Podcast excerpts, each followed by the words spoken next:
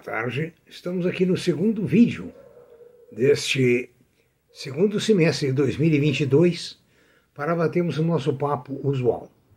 Daqui a pouco eu irei falar sobre a BlackRock, o grande conglomerado uh, que, se quiser, abala o mundo financeiro de qualquer país.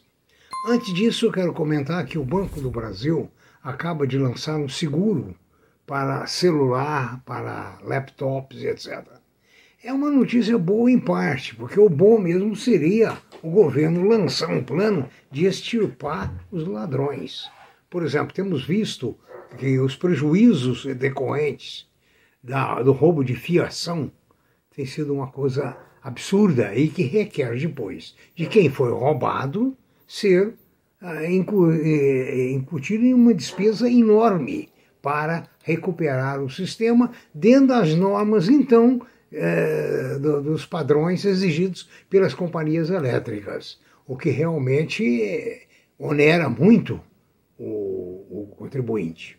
Então, ao invés de seguro contra roubo e outras coisas, eu preferiria o seguro General Lee, que é o seu único seguro que eu vejo que pode realmente extirpar os bandidos e fazer com que nos permita que nós, cidadãos comuns, saiamos da prisão das nossas casas, da nossa cerca de arame, dos nossos circuitos fechados de televisão e assim sucessivamente, dos nossos alarmes, né? e assim sucessivamente. Viva o General Lee!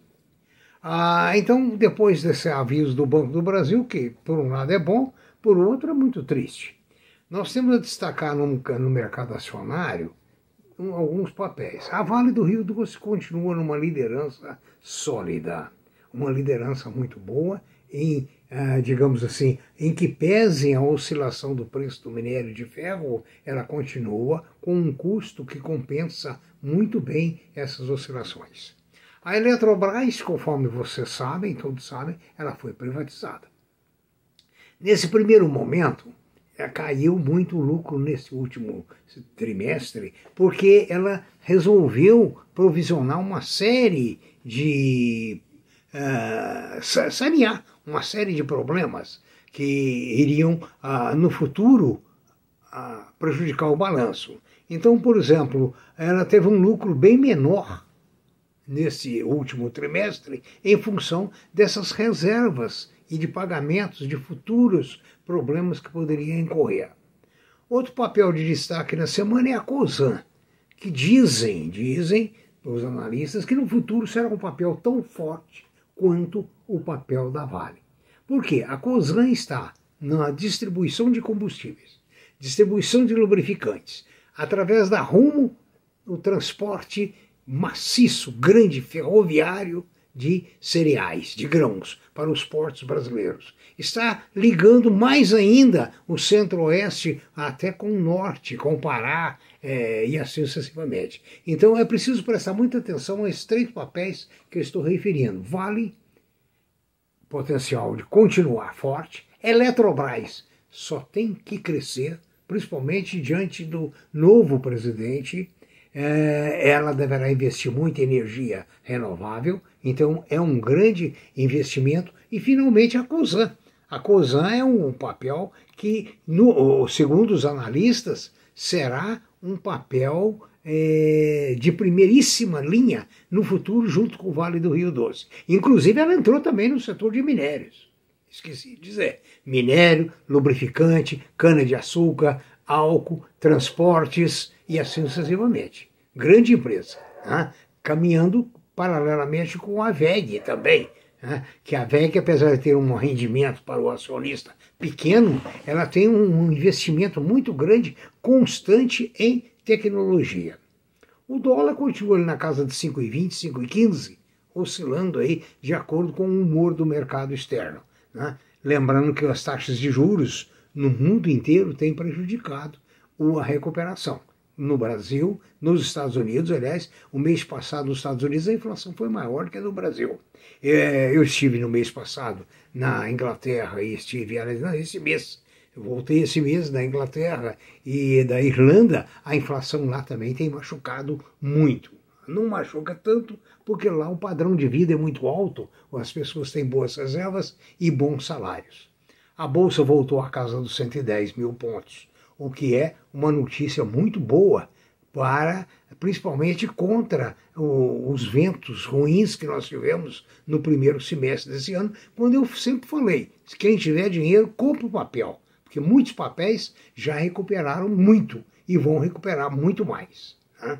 Interessante agora falando da, da, do agronegócio, que para nós é uma das maiores atividades do Brasil, se não for a maior, né?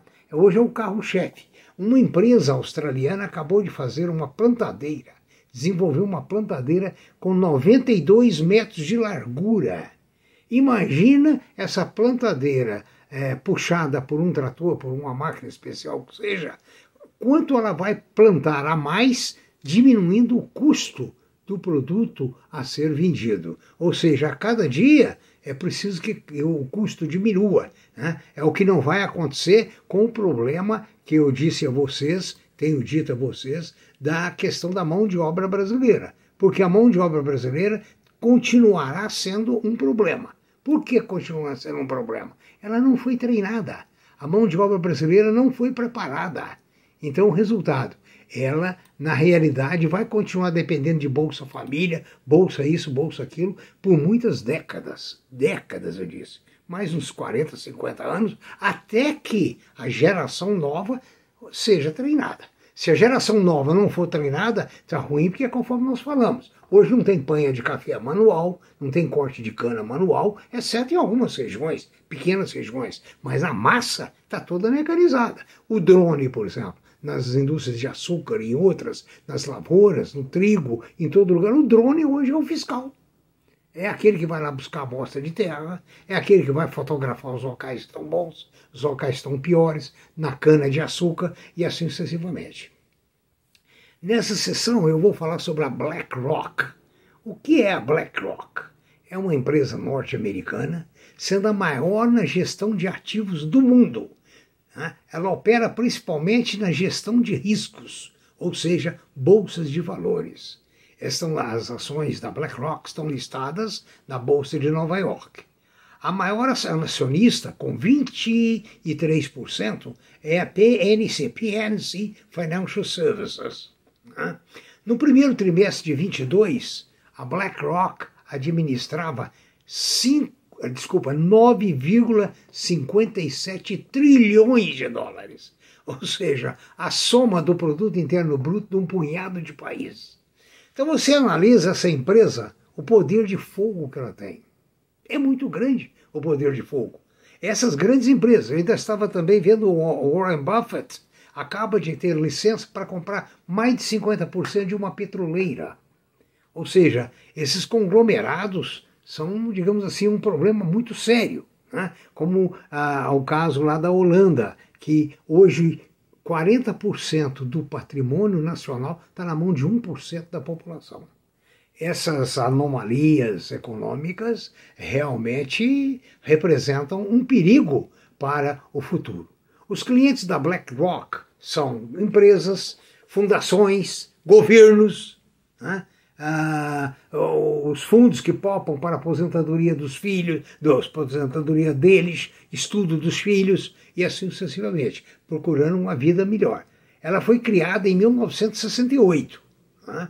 Ah, em 2009 ela foi reforçada quando a BlackRock e a Barclay Global Investors se é, uniram e criaram a uma maior gestora do mundo a partir de 2009. Né?